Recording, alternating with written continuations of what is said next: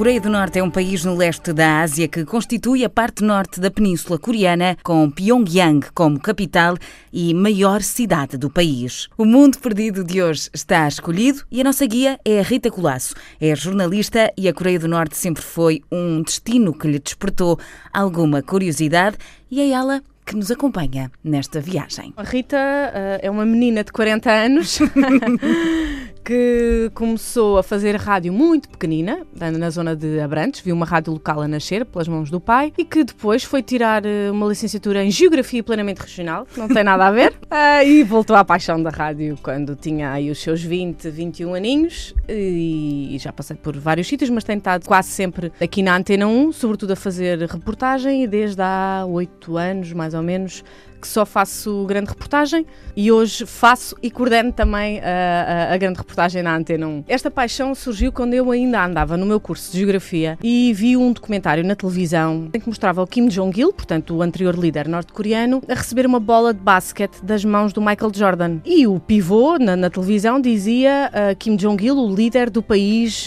mais fechado e mais secreto do mundo. E eu achei aquilo curiosíssimo, como é que aquele homem baixinho, uh, com uma farda militar, estava tão contente por receber uma bola de basquete das mãos de, de uma pessoa que vem de um país que supostamente é encarado como o arqui-inimigo da, da, da, Coreia do Norte. Portanto, comecei a pesquisar mais uh, sobre essa geografia e, e, quando, quando vim para a Antena 1 comecei a perceber como é que algum dia eu poderia lá entrar na, na Coreia do Norte, sendo que era uhum. muito difícil há 13 anos, uh, não sei como é que será hoje, mas já há, há 13 anos era muito difícil entrar, uh, um estrangeiro entrar na Coreia do Norte e muito mais ainda para, para um jornalista. E pronto, e foi assim assim que, que em agosto de 2006 eh, dei por mim estava a aterrar no aeroporto de Sunan, uh, na, na Coreia do Norte. Eu não gosto de diabolizar destinos em função dos seus governos. Não claro. podemos diabolizar 23 milhões de pessoas claro. e, e, e, dizer até como é, que, como é que é a vida delas sem conhecer efetivamente a realidade. E, portanto, é muito difícil falar sobre a Coreia do Norte. Portanto, eu imagino que, obviamente, na capital, sobretudo, existam pessoas uh, felizes,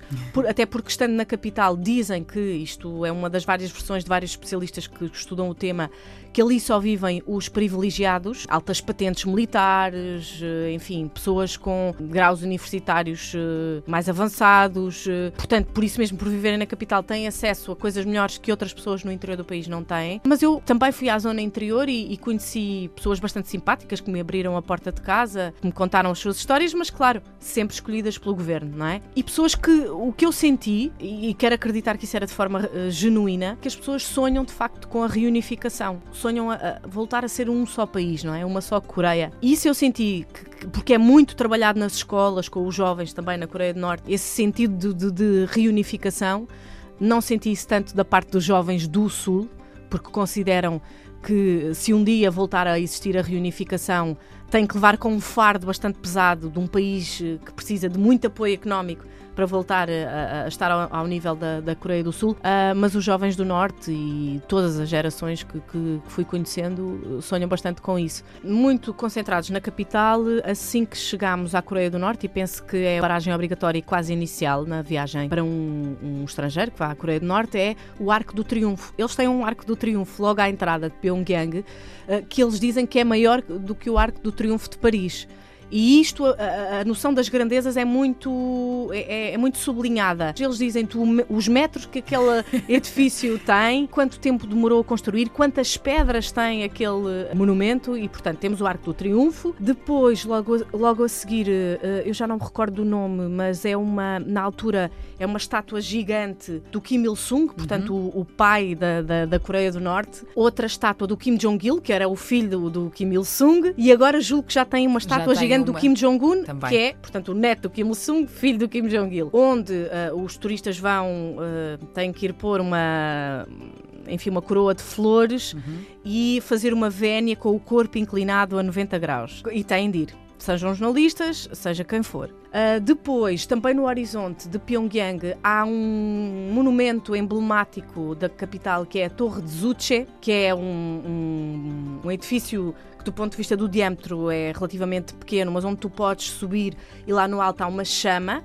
Que à noite se ilumina, portanto, às vezes o que eu assistia na, às vezes é que havia apagões uhum. um, na capital durante a noite, portanto, as ruas ficavam às escuras, mas a torre de Zuche estava sempre acesa. Uhum. O que é que é Zuche? Zuche é uma filosofia que foi criada na Coreia do Norte pelo pai da, da Coreia do Norte, por Kim Il-sung, que uh, significa a Coreia por ela própria, ou seja, o grande sonho deles é que tudo aquilo que uh, possam consumir uh, na Coreia do Norte seja produzido lá. Uma ideologia de autossustentabilidade. Depois, fora da, hum, de Pyongyang, há, há, um parque de diversões. Eu não vi nenhum carrossel a funcionar, mas eles levam. Depois fomos à zona do Paralelo 38, que é a zona de fronteira com uhum. a Coreia do Sul, a uma vila que é a vila de Panmunjom, onde foi assinado o armistício. Uma espécie de cessar-fogo foi sim, assinado sim. entre Coreia do Norte e Coreia do Sul e uh, onde estão os edifícios das Nações Unidas, os edifícios azuis das Nações Unidas, e onde há uma casinha a meio. Quem quer entrar do lado norte entra nessa sala e é a única maneira de pôr o pé do lado sul. De maneira que é uma zona bastante simbólica e, e por isso é que há pouco tempo, quando Donald Trump atravessou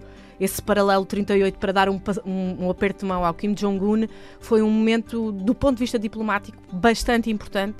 Uh, porque não só o Donald Trump atravessou para norte, uh, sem ser pela tal casa, e depois o Kim Jong-un o mesmo. E visitei fábricas de vidro na Coreia do Norte, as escolas de música, eles têm muitas escolas de música de ensino universitário. Uh, ainda há ali também muitas ligações às sonoridades, ao kayagum, que é um instrumento tradicional coreano que se ouve muito também no norte e no sul uma biblioteca gigante em Pyongyang, em que quase todos os livros que tu vês lá são livros escritos, dizem eles, pelo Kim Il-sung, mas em que também encontrará livros portugueses. Nessa biblioteca de música, onde tu podes ouvir músicas do mundo. mas então qual é a música do mundo que eu ouvi lá de Portugal? O Malhão Malhão e a Dulce Pontes. Hoje em dia, com filhos, eu já pesaria uh, muito mais viver lá. Talvez voltar, e, e, tenho, e, e, teria um desejo tremendo de voltar lá com a Coreia libertada, uh, mas viver, viver não. Cerca de 80% da Coreia do Norte é composta por montanhas e planaltos